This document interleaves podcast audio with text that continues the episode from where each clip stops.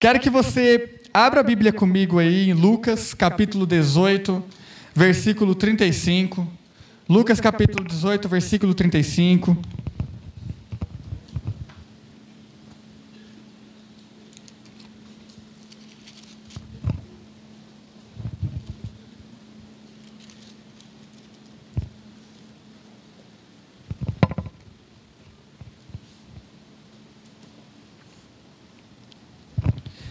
Amém? Podemos ler? Vamos lá então. Quem, quem já encontrou aí? Levanta a mão assim, ó. Quem não encontrou? Não precisa levantar a mão, não. Pela, pela quantidade de pessoas, a maioria encontrou. Vamos começar aqui então.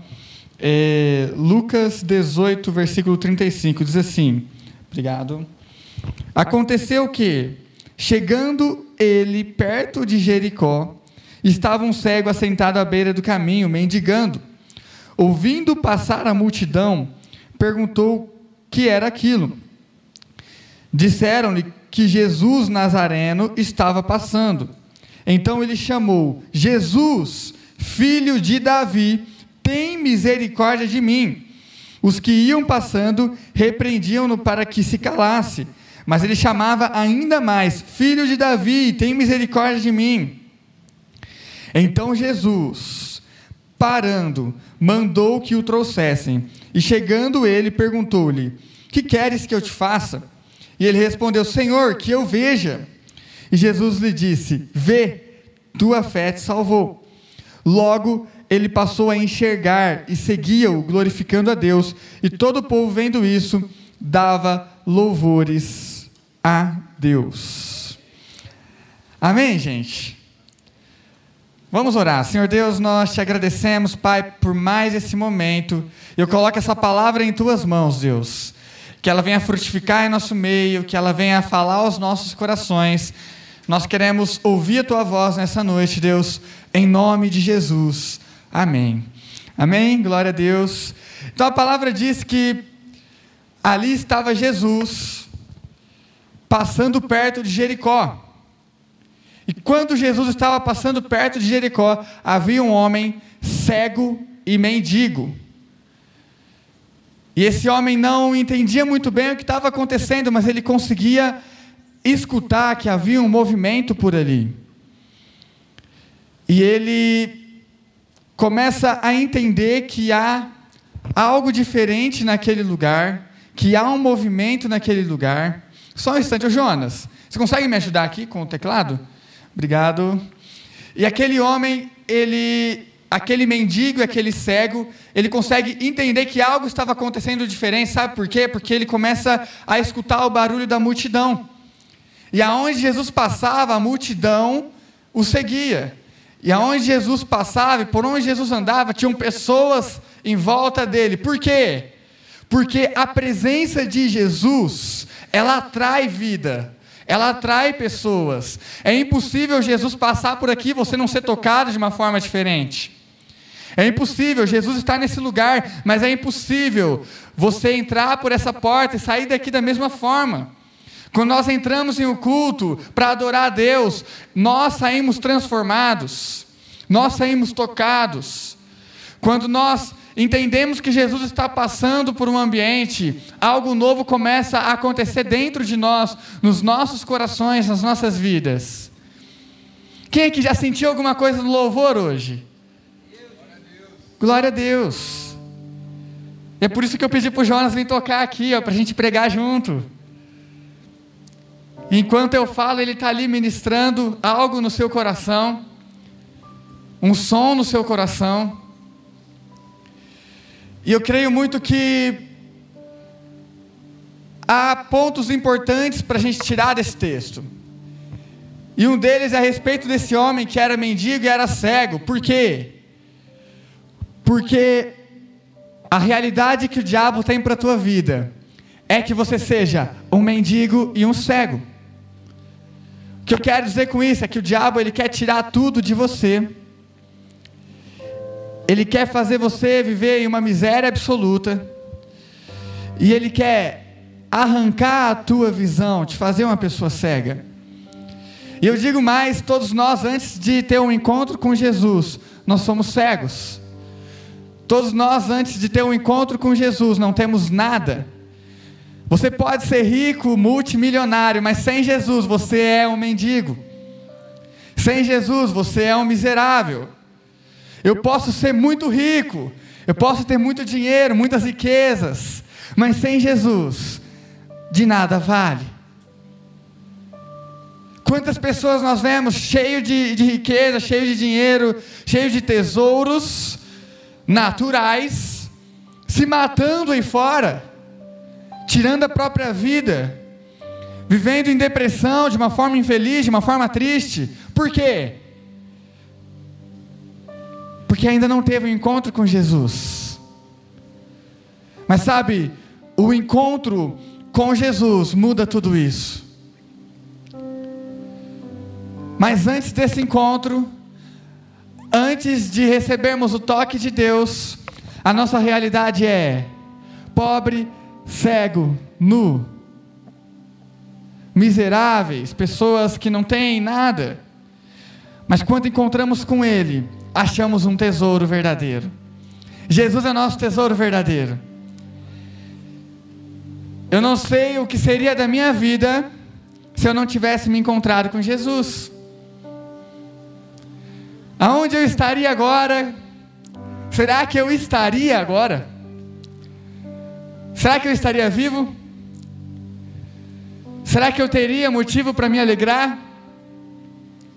Será que eu teria um propósito de vida, um projeto de vida? Um, um projeto real de vida?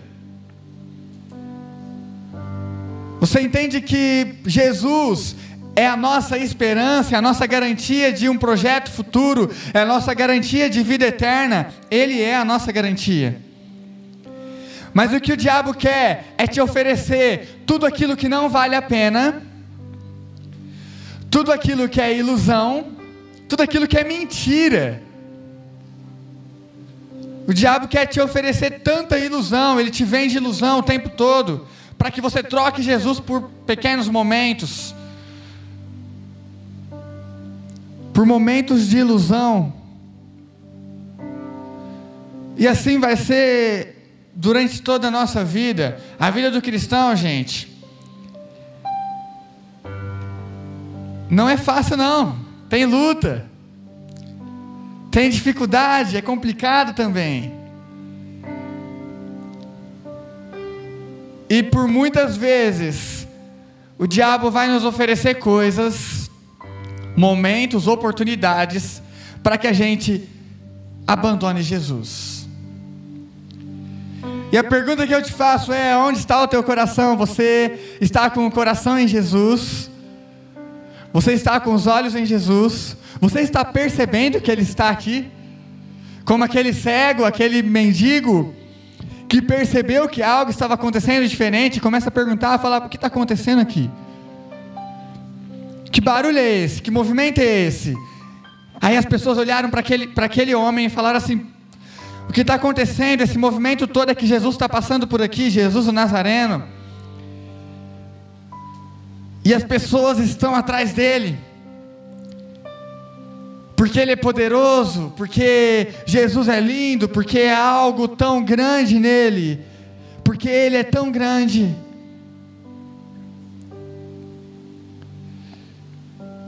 Jesus está nesse lugar.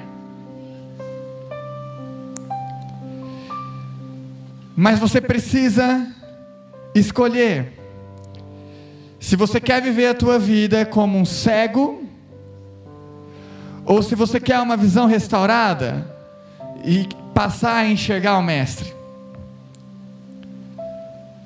O diabo vai tentar te cegar de várias formas e dizer que você não vai chegar a lugar nenhum.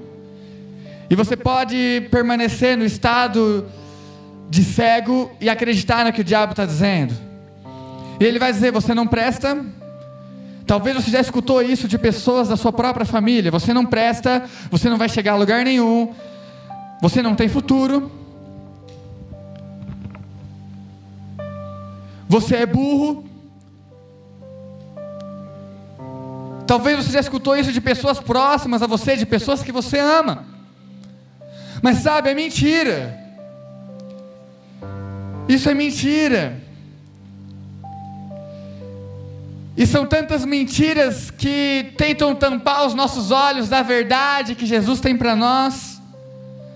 São tantas mentiras que tentam escurecer as nossas vistas para aquilo que Deus tem para nós. E o Israel subiu aqui agora há pouco para tirar a oferta. Eu lembro que o Israel, apesar de ter começado na igreja, nascido na igreja, ele teve o período, ele conta isso, por isso eu vou contar aqui também. Ele teve os períodos dele que ele se afastou de Jesus e que ele vivia de uma forma depressiva. E o Israel era gago, mas era gago, gago, gago. Não bolava uma frase sem gaguejar. Não estou exagerando.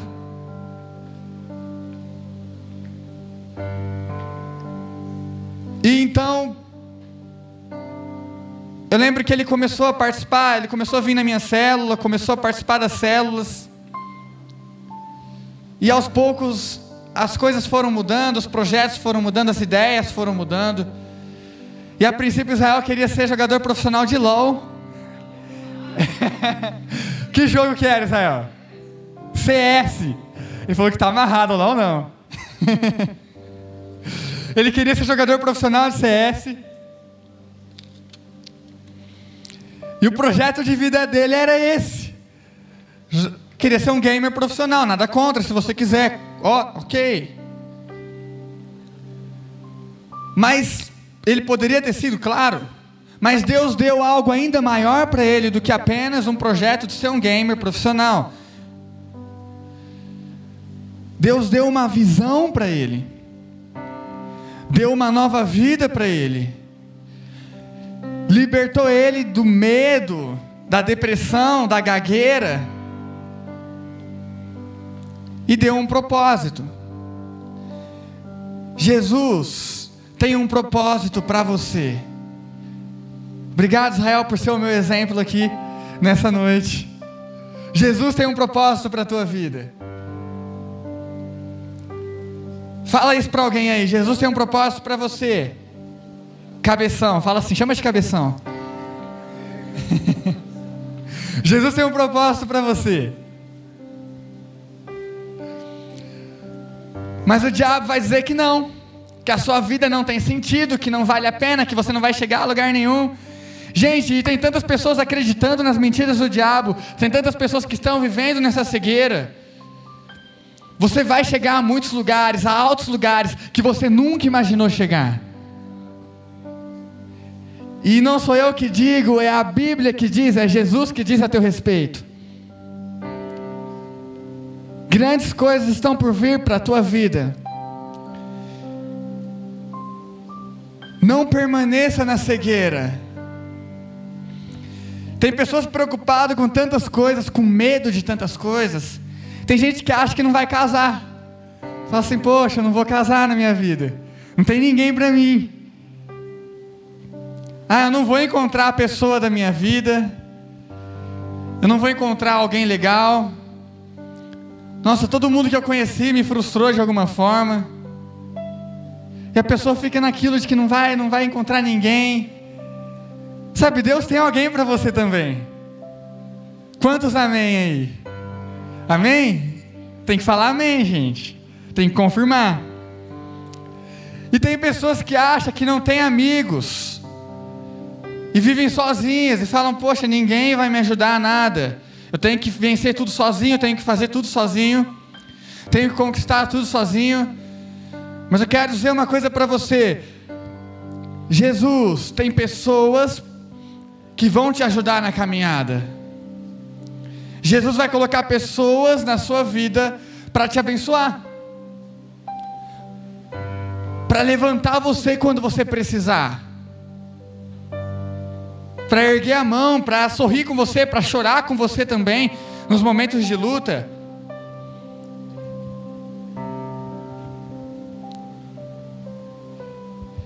E é muito bom, a palavra fala que é muito bom que os irmãos vivam em união. Aqui a união, a igreja precisa ser uma igreja unida. Então, quando esse pensamento de que você é um lobo solitário, uma pessoa sozinha, de que vai fazer tudo sozinho. Sabe, não é algo certo para você. Não é algo de Deus para você. É uma mentira, é uma cegueira do diabo. Deus tem pessoas que Ele vai colocar no teu caminho, nos momentos que você mais precisa, para erguer a mão para você e te fortalecer.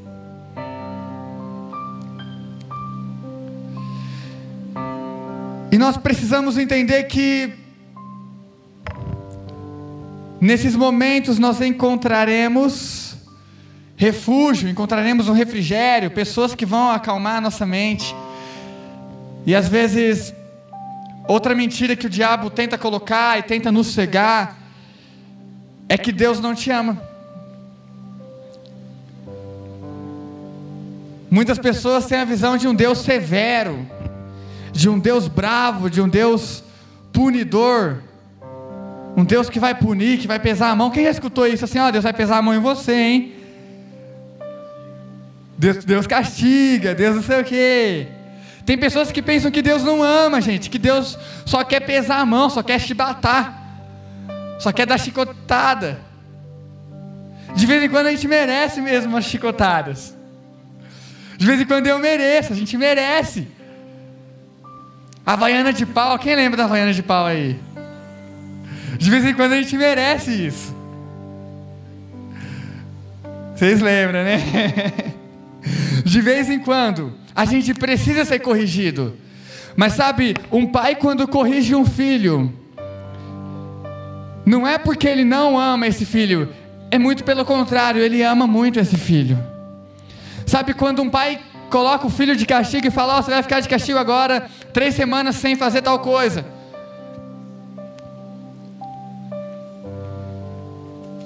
Esse pai ele está tentando ensinar algo para esse filho, está tentando formar um caráter na cabeça desse filho. E quando a gente ainda é muito novo e recebe a correção de um, de um, do pai, né? E às vezes o teu pai, em algum momento da sua vida, te corrigiu, a tua mãe te corrigiu, e você fala: Nossa, ela não gosta de mim, meu pai não gosta de mim, essa pessoa não gosta de mim. Aí quando você começa a atingir uma maturidade um pouco maior, você olha e fala: Nossa, é por isso que meu pai fazia isso, é por isso que minha mãe fazia isso, é porque ela queria o meu bem, porque ele queria o meu bem. Porque se ele não tivesse me corrigido lá atrás, eu ia estar tá muito perdido hoje. E assim é Deus, sabe? Às vezes Deus sim vai nos corrigir. Mas não porque Ele nos odeia, e sim porque Ele nos ama. E entenda a correção de Deus como um alinhamento, sabe? Ele quer te alinhar com o coração dele. Ele quer te alinhar com o amor dele. E se você entender isso, tudo vai mudar.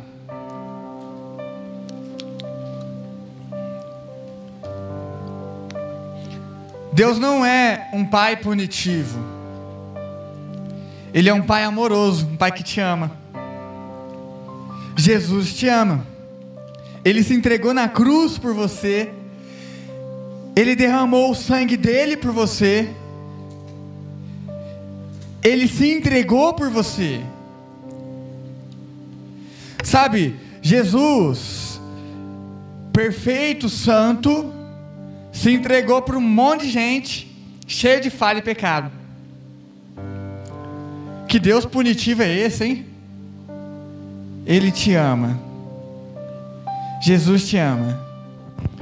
E uma das mentiras que o diabo usa para te cegar é dizer que Jesus não te ama. E muitas vezes nos tempos de dificuldade é onde mais esse ataque vem na mente. Está passando por uma luta, você fala: Nossa Deus, por que você deixou acontecer isso? Deus, por que está acontecendo isso comigo, Deus? Por que, que a minha vida está assim? Nossa Deus, nossa Deus, por que, que eu estou encalhado até hoje? Pelo amor de Deus, Deus. Por que está acontecendo isso comigo? Eu lembro eu tinha um discípulo que ele tinha uns sete anos de idade. Bem novinho assim, sete anos. E ele ia na minha célula assim, João Pedro o nome dele. Hoje ele está maior, né? Então se ele estiver assistindo, ele, ele vai comentar lá nas lives. E esse João Pedro, ele tinha sete anos, mas ele olhava para mim e falava assim: Samuel, não quero que Jesus volta logo, não. Eu falava, por quê, menino? Porque eu não vou casar. Eu quero casar antes de Jesus voltar. Eu falava, o menino não saiu nem da fralda, ainda está querendo casar, pelo amor de Deus. Eu falava, sai da fralda primeiro, menino. Para de mamar na mamadeira primeiro. E ele, não, Samuel, porque eu quero casar primeiro, e se Jesus voltar agora, eu não vou casar. Quem colocou um trem desse na cabeça desse menino? E sabe, às vezes a gente pensa que as coisas aqui, gente, são mais valiosas e melhores do que as coisas lá no céu, e não são. Tudo que você viveu aqui até hoje e o que você experimentou aqui até hoje não se compara ao que Jesus tem para você na eternidade. Há coisas muito maiores, há projetos muito maiores para você lá na eternidade. O nosso Deus é um Deus criativo, Ele nunca para de sonhar, Ele nunca para de projetar, Ele nunca para de escrever novos planos, novos projetos. Ele nunca para e não vai ser diferente na eternidade. Quando você chegar lá no céu, Jesus vai falar assim: Eu estou escrevendo um novo capítulo do livro da tua vida. Há algo novo para você aqui em cima também. Então você vai viver esse capítulo. Aí Jesus fala: Agora eu estou escrevendo mais alguma coisa. Porque eu nunca paro, eu sou um Deus criativo. O nosso Deus é um Deus criativo. E os projetos que Ele tem para você nunca acabam. Hoje você pode viver algo lindo com Deus, mas amanhã você vai viver algo incrível. E depois de amanhã você vai viver algo maravilhoso. E depois você vai ver algo sensacional. E daqui a pouco acabou a palavra para definir o que você está vivendo. Porque Jesus tem coisas inimagináveis para você. Tem projetos tão bons que vai acabar a definição. Você não vai saber como descrever. Você vai falar, eu estou vivendo algo sim com Deus que eu não sei descrever, mas é bom. É um trem bom, um negócio bom. É uma coisa boa, assim, um negócio que mexe comigo, mas eu não sei falar em palavras. Jesus tem algo tão lindo para você, tem algo tão grande para você. Os sonhos de Deus nunca acabam. E mesmo que às vezes a gente passe a ignorar os sonhos de Deus, Ele continua insistindo porque Ele acredita. Porque quando Ele morreu na cruz, Ele acreditava na sua salvação, Ele acreditava no seu arrependimento. Ele acreditava na transformação da tua vida. Os projetos dele só estão começando para todos nós aqui. É só o início. Ah, tem quebrantado semana que vem. Vai ser poderoso com certeza, vai ser lindo, tenho certeza, mas é só o início. Ah, a rede está uma bênção. Tá todo mundo vindo aqui de sábado, está recebendo bastante, está tá conhecendo Jesus cada vez mais, mas é só o início. E tudo que Deus está gerando dentro de você não é para ficar guardado em você. As pessoas aí fora estão aguardando a manifestação dos filhos de Deus. As pessoas aí fora estão procurando algo, elas não sabem o que é. Elas querem preencher o vazio, mas elas não sabem o que preenche esse vazio. Mas você tem a palavra de Deus em você. Ah, Samuel, mas é a primeira vez que eu estou vindo na rede, mas você já está recebendo algo aí. E se você está recebendo algo aí, você já está saindo cheio de alguma coisa que Deus colocou em você. E alguma coisa que Deus coloca em você tem um potencial enorme de multiplicação.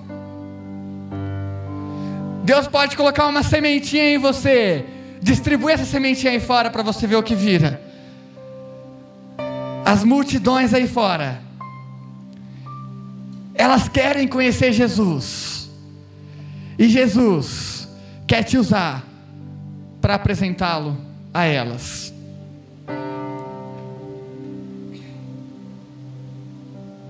Não aceite o estado de cegueira espiritual.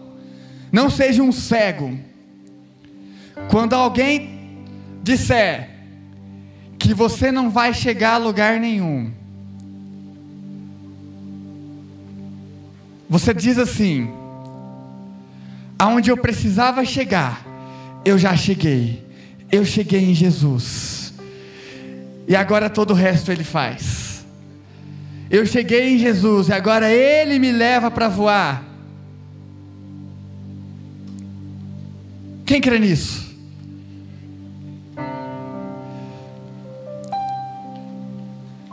Tem até uma história muito interessante. Tem um pastor aqui, um pastor que, que já foi um, um dos pastores aqui da nossa igreja junto com o pastor Jefferson, o pastor Jair, que está agora na comunidade metodista em Jardinópolis. O pastor Jair, quando ele era jovem, ele não conhecia Deus, conhecia mais as drogas, ele usava muita droga. O apelido dele era Pé na Cova.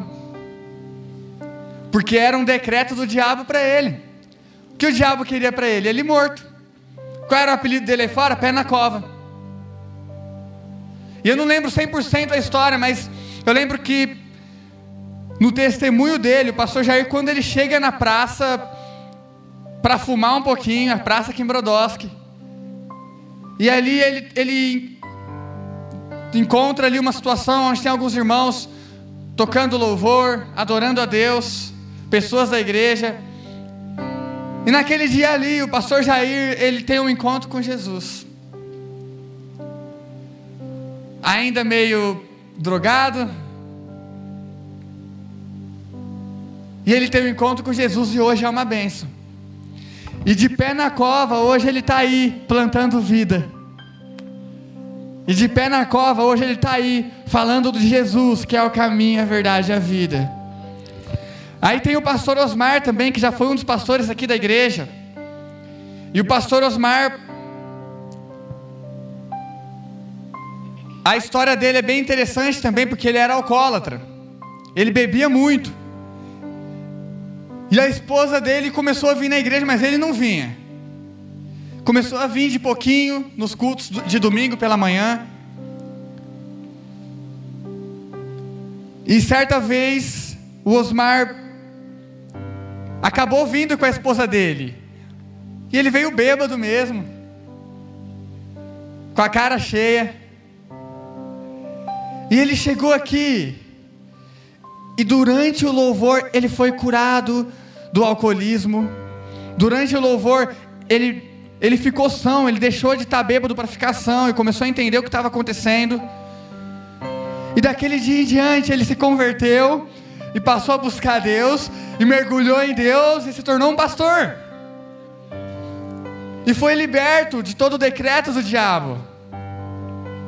Quem aqui está entendendo que o diabo ele quer você cego e mendigo, mas Jesus ele quer ver você um visionário, uma pessoa que tem visão, uma pessoa que enxerga e uma pessoa cheia de vida. É o que Jesus tem para você. E se você está aqui hoje é porque Ele queria falar com você. É porque Ele queria abrir os seus olhos para aquilo que Ele está para derramar sobre as nossas vidas. E eu quero voltar aqui no texto, reler aqui, porque senão eu não vou, vou perder o fio da meada. E a palavra diz: Voltando lá 18, 35. 18, 37. Disseram-lhe que Jesus Nazareno estava passando. Então ele clamou, Jesus, ele clamou: Jesus, filho de Davi, tem misericórdia de mim. E os que estavam passando repreendiam-no para que se calasse, mas ele chamava ainda mais: Filho de Davi, tem misericórdia de mim. Então presta atenção, aquele cego, aquele mendigo, Quando ele descobre que é Jesus que está passando, quando falam para ele, é Jesus passando aí. O cara não pensa duas vezes, ele começa a gritar e falar: Jesus, eu estou aqui, tem misericórdia de mim. Jesus, me ajuda. Jesus, eu estou aqui, eu preciso de você. Sabe, nos momentos de luta, nos momentos de dificuldade, ou a cada momento da sua vida, não se esqueça: Jesus é o teu refúgio. Grita o nome dele, fala: Jesus, olha para mim, me ajuda, me ajuda, me ajuda. Jesus tem misericórdia de mim, eu preciso de você. Aquele mendigo poderia ter falado assim: ah, é Jesus passando, mas eu não consigo enxergar ele, eu não sou ninguém aqui, ele nem vai olhar para mim. Não, ele começou a gritar o nome de Jesus e falar: me ajuda, tem misericórdia de mim. Clama a Deus no teu dia a dia. Clama a Deus a cada decisão tua. Sabe, a cada decisão, clama a Deus. A cada detalhe da sua vida, coloca nas mãos de Deus. Fala, Deus, eu coloco em Suas mãos, porque eu não sei como decidir isso, mas o Senhor sabe. Eu não sei como resolver isso, mas o Senhor sabe. Deus, eu me enrolei todos, desenrola aqui porque eu não consigo. É clamar a Jesus. Enquanto aquele cego, ele gritava: Jesus, tem misericórdia de mim. As pessoas naquele lugar começaram a fazer o quê? Começaram a repreender ele, falar: sai fora. Para de gritar o nome de Jesus aqui. Você não está vendo que você está atrapalhando? Sabe, na nossa vida, em alguns momentos, pessoas à nossa volta vão tentar sufocar aquilo que Deus tem para você. Dizendo: para com isso, para de buscar Deus, para de ir para a igreja. Por que, que você está indo para a igreja? Por que, que você está indo para a rede no sábado à noite, 20 horas? Para com isso. Para de passar vergonha. Volta para a tua vida e Volta para as coisas que você fazia. As pessoas vão tentar falar isso para você. Mas o que aquele cego fez? A palavra diz que ele continuou gritando ainda mais. Quando o mundo tentar sufocar o que Jesus tem para a tua vida, grita ainda mais o nome de Jesus e declara: Jesus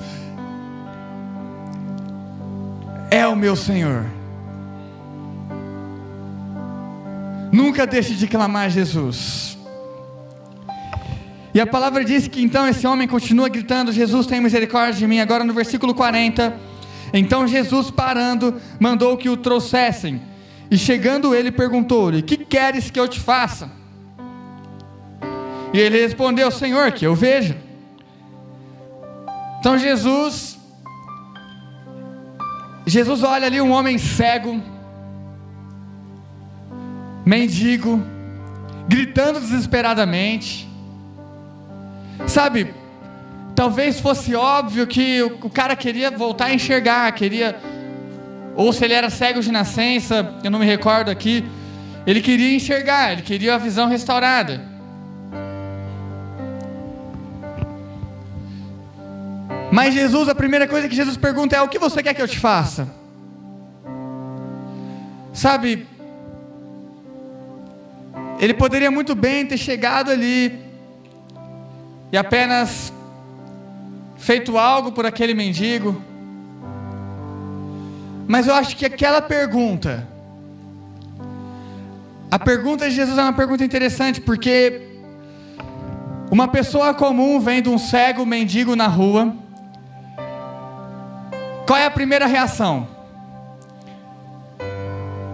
Pensa que você está andando aí na rua, aqui em Brodowski, você encontra um cego e mendigo na rua. E ele chama o teu nome e fala, Frank. Ou se ele não sabe o nome, ei, ei rapaz. Me ajuda. Qual que é a nossa primeira reação? É pegar uma moeda e falar, estou aqui.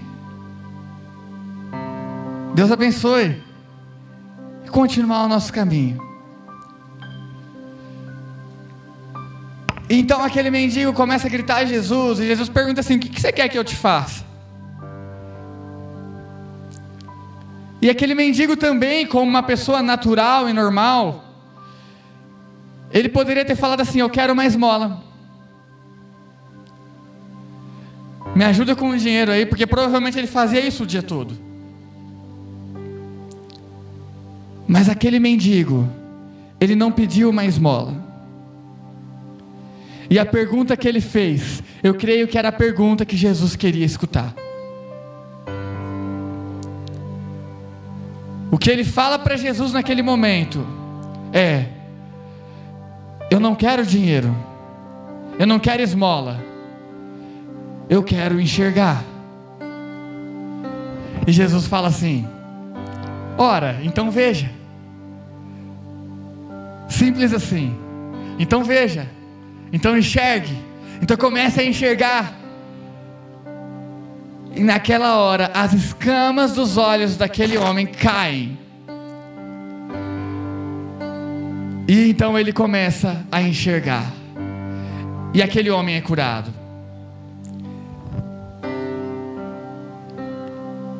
E Jesus diz assim: Vê, enxergue, porque a tua fé te salvou. A resposta daquele mendigo para Jesus em falar, eu quero enxergar, não eu quero mais mole, eu quero enxergar, demonstrou o tamanho da fé dele. Ele poderia pedir para Jesus o que ele pedia para todos, mas ele pediu para voltar a ver. E Jesus falou: Vê, enxergue. Agora, não somente a sua fé, a sua visão está sendo restaurada, mas a tua fé te trouxe salvação nesse momento. A palavra diz que sem fé é impossível agradar a Deus. Mas pela fé sois salvos. Quem crê nisso? Quem quer ter uma visão restaurada? Quem quer enxergar as coisas como Jesus enxerga? Quem pode ficar de pé aí? Fica de pé.